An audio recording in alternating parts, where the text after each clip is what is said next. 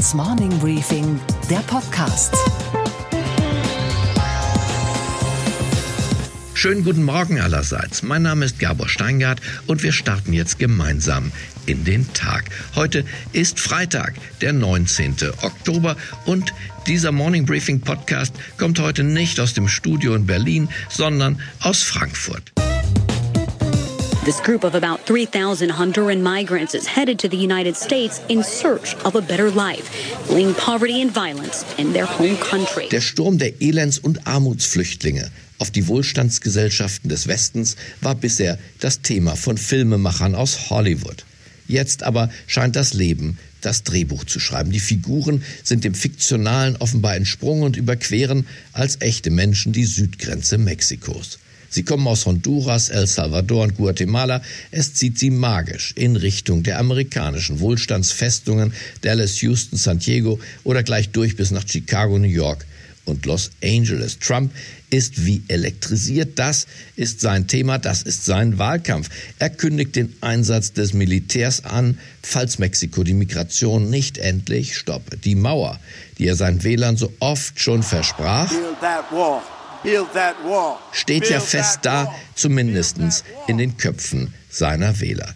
In keinem Wahlkampf zuvor hat eine Partei so auf das Thema Migration gesetzt. Rund 280.000 TV-Spots zum Thema Zuwanderung hat CNN gezählt. Der Flüchtling, der echte und der befürchtete sind Trumps Wahlkampfhelden. Unsere Themen heute. Wie bedrohlich ist die Lage an der Südgrenze der USA? Dazu habe ich mit Klaus Ehringfeld, Korrespondent in Mexico City gesprochen. Und vor den wichtigen Zwischenwahlen in den USA steigt die Zustimmung zu den Republikanern. Stimmt unser Trump-Bild eigentlich? Wie sollte Europa mit diesem schwierigen Präsidenten umgehen?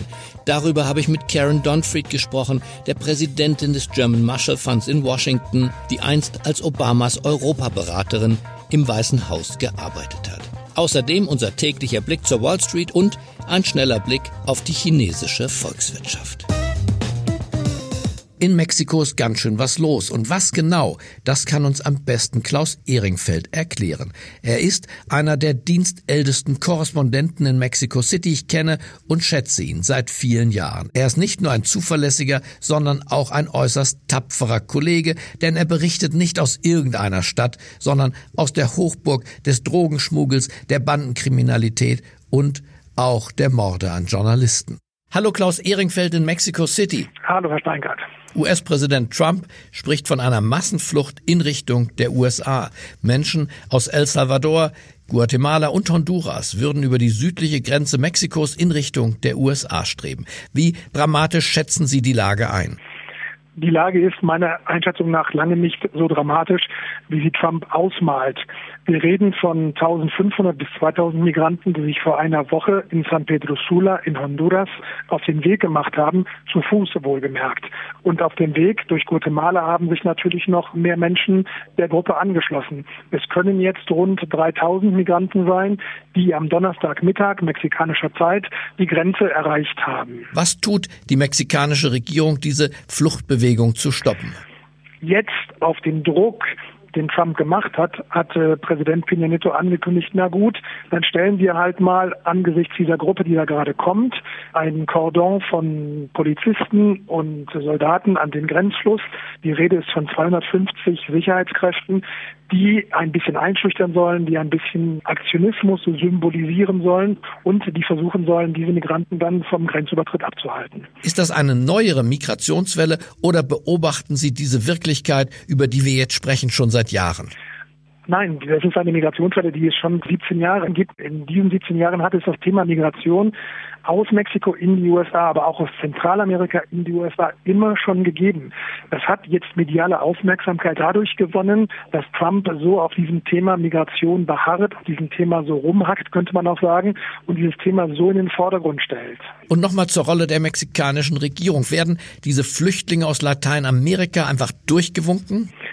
In der Regel war es bisher so, man muss das so sagen, sie sind durchgewunken worden. Die zentralen, die mexikanischen äh, Migrationsbehörden haben überhaupt kein Interesse gezeigt, diese Leute legal zu stoppen. Was sie sehr wohl gemacht haben, ist, diese Leute auszunehmen im Sinne von zu überfallen oder zu sagen, wenn du uns nicht deine spärlichen Dollars, die du in der Tasche hast, gibst, dann stecken wir dich in den Knast. Also sie haben das Elend der zentralamerikanischen Migranten haben sich in der Regel die mexikanischen Migrationsbehörden noch zum Anlass genommen, diese Menschen auszunehmen, ja, sie auszurauben in gewisser Weise. Was sind Ihrer Einschätzung nach die Fluchtursachen dieser aktuellen Bewegung? Es ist ein Dreiklang aus Armut, Gewalt und Perspektivlosigkeit. Zentralamerika ist wirtschaftlich abgehängt, sozial gebeutelt von der Gewalt der Jugendbanden, die in Ländern wie El Salvador zum Beispiel fast mächtiger sind als die Regierungen. Diese wiederum sind hochkorrupt. Also fliehen die Menschen, weil alles besser ist, als daheim zu bleiben, wo sie keine Arbeit haben, wo die Kinder bedroht werden oder gezwungen werden, in die Jugendbanden einzutreten oder sonst getötet werden. Also schnürt das Bündel verkauft die wenigen Habseligkeiten, die man hat und es geht los Richtung Norden. Was kann der Westen tun? Er kann versuchen, auf Trump einzuwirken, dass er diese aggressive und am Ende nutzlose Politik der Drohungen einstellt. Denn eines hat die lange Geschichte der zentralamerikanischen und mexikanischen Migration gezeigt. Nichts hält die Menschen auf. Keine Mauer, kein Zaun, kein Gewehr. Man muss die Lebensbedingungen vor Ort verbessern und nur so kann es gehen. Und das passiert viel zu wenig. Lieber Klaus Ehringfeld, ich bedanke mich für diese Aufklärungsarbeit. Schönen Gruß nach Mexico City. Ja, gerne. Vielen Dank.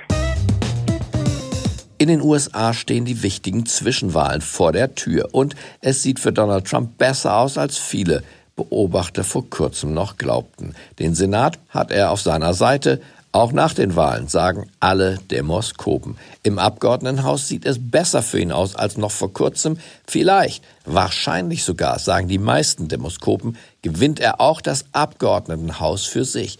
Bei den Gouverneuren liegt er traditionell mit seinen Republikanern ohnehin vorn. Von 50 Bundesstaaten werden derzeit nur 16 von Demokraten regiert. Also, was ist los in den USA und was bedeutet das für die transatlantischen Beziehungen? Das kann niemand besser beantworten als Karen Donfried, die Präsidentin des German Marshall Funds in Washington. Sie war in ihrem vorherigen Leben Obamas Europaberaterin im Weißen Haus. Hello, Dr. Karen Dornfried from Washington. Hello, Gaba Steingart.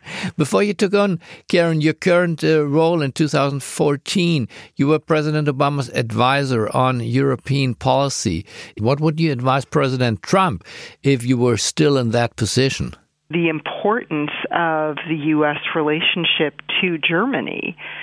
And, you know, he has very deeply held views on Germany not spending enough on defense and his concerns about Germany's trade surplus with the United States. And he's not happy about how many Mercedes are driving down Fifth Avenue. I believe that was the quote. The German economy is obviously the free trade issue. He's not a supporter of free trade. So it's hard for Europe in total to be a partner to the US under Trump's leadership.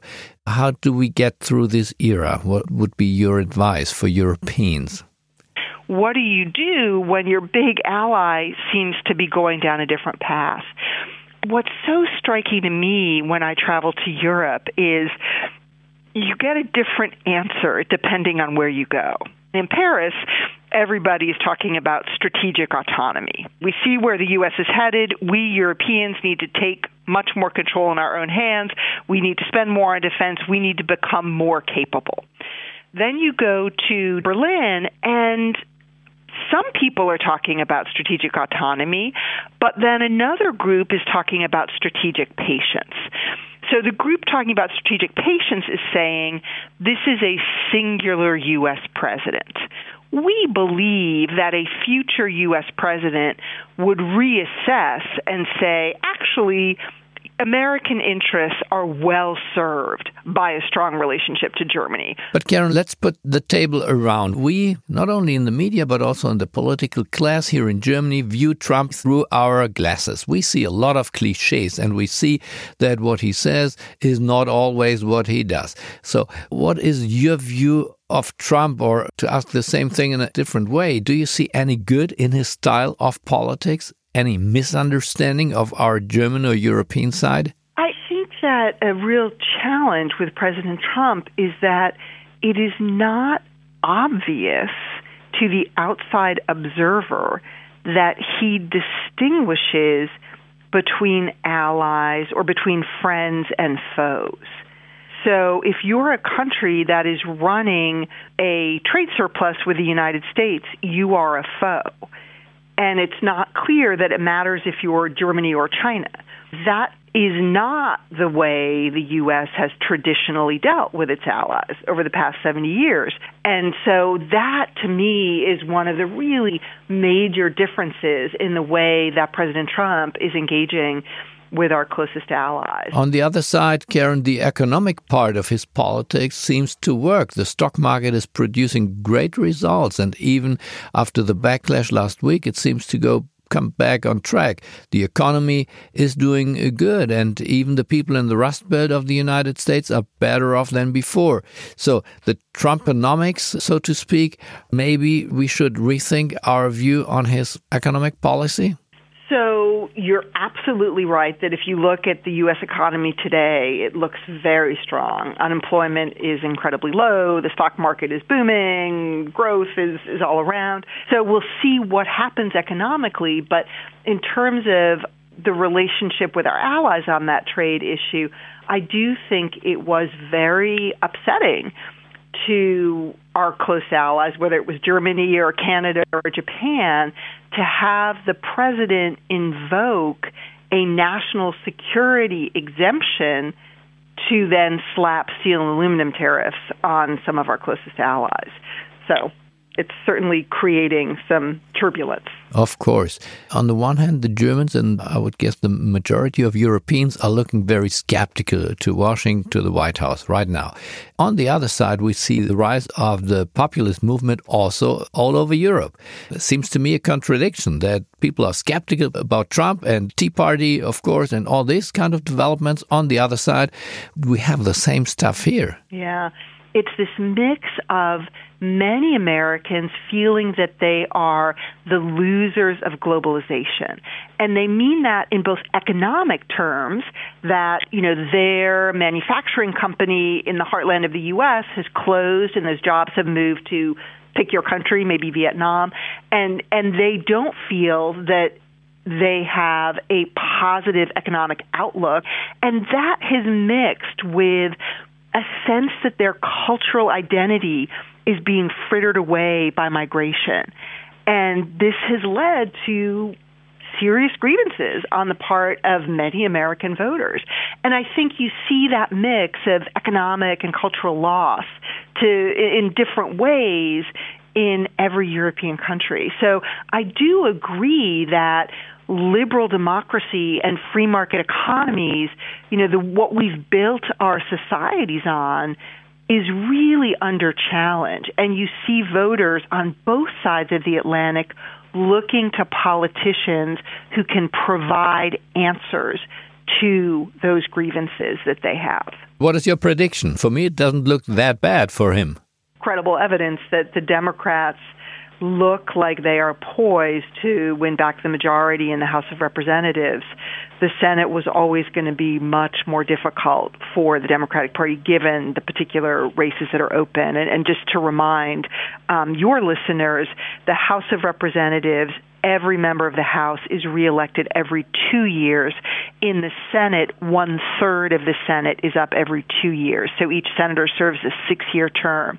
So when I say those seats, I mean that third of the Senate that is up this November, those seats tend to favor the Republican Party. So uh, it seems quite unlikely that you would have the Democrats win back both houses of Congress.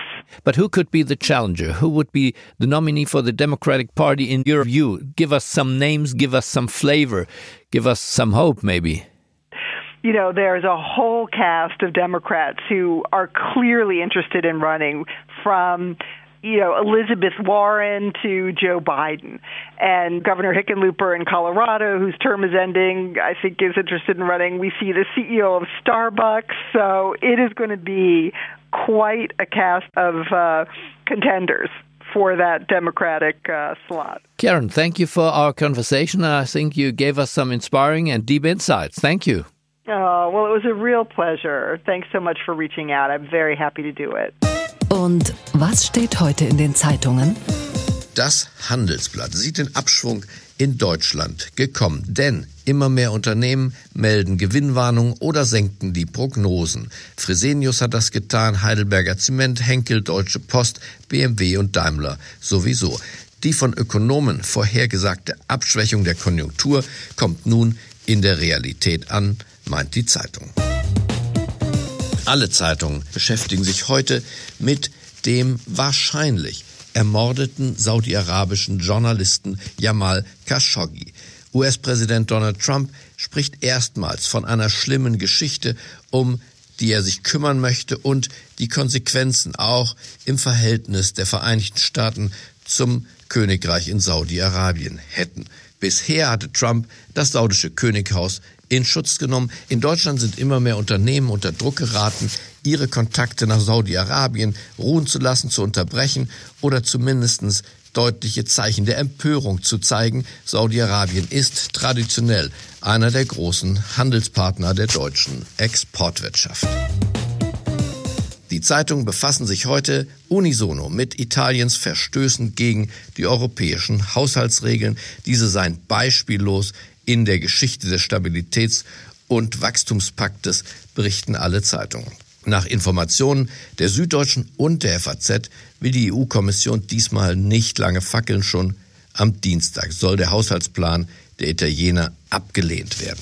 Und was war heute Nacht an der Wall Street los? Hallo Sophie Schimanski an der Wall Street. Ein weiterer Absturz gestern, das erinnert mich an das, was der Analyst deiner Wahl, Sam Stovall, dir vorgestern gesagt hatte, dass er ein weiteres Minus sieht, wenn auch keinen Bärenmarkt. Der Kurssturz scheint nicht vorbei, oder? Nein, Gabor, bis Mittag waren die Kurse im absoluten Minus. Der Dow hat mehr als 350 Punkte verloren, mit Apple und dem Baumaschinenhersteller Caterpillar als den größten Verlierern. Das Minus, das kommt hier unter anderem äh, von Sorgen vor steigenden Zinsen, Sorgen vor steigenden Kosten durch Sanktionen und den so schwindenden Margen für Unternehmen. Und man hat sich zusätzlich ein bisschen von den asiatischen Kursverlusten anstecken lassen und der Sorge, dass die chinesische Wirtschaft so leidet, dass sie als Absatzmarkt für amerikanische Unternehmen schwächeln könnte. Ein verstärktes Minus kam hier auch nach einem Tweet von Finanzminister Steven Mnuchin. Er würde nicht auf einer Investorenkonferenz in Saudi-Arabien erscheinen, aus politischen Gründen. Und das macht Anleger hier nervös, weil an Saudi-Arabien zwei Dinge vor allem hängen. Öl, das Land ist schließlich der weltgrößte Exporteur und Geld für Silicon Valley. Das Königreich hat sich zur inoffiziellen Bank der Tech-Unternehmen entwickelt. Und was, Gabor, geht eigentlich gar nicht? Dass viele Ökonomen seit Jahrzehnten falsch liegen. Und zwar immer wieder, sobald sie nach China blicken. Stets aufs Neue wird der Abbruch der Wachstumsraten dort prognostiziert und auch heute wieder. In Erwartung frischer Statistiken wird vor dem Platzen der China-Blase gewarnt. Richtig ist, die Wachstumsraten, die heute vorgelegt werden, könnten die niedrigsten seit dem Jahr der Finanzkrise sein. Das wird allgemein erwartet. Aber Chinas Wirtschaftskraft hat sich in den vergangenen zehn Jahren mehr als verdoppelt. Sie wuchs von 5 Billionen US-Dollar auf über 12 Billionen US-Dollar. Und wenn heute tatsächlich 6,6 Prozent Wachstum gemeldet werden, 6,6 immerhin, dann ist das fast genau jene Zahl, die die kommunistische Führung in ihre Planungsunterlagen hineingeschrieben hat. Wir lernen, Chinas Kommunisten planen nicht kommunistisch, sondern konservativ. Ich wünsche Ihnen einen beschwingten Start in das Wochenende. Bleiben Sie mir gewogen. Es grüßt Sie auf das Herzlichste. Ihr Gabor Steingart.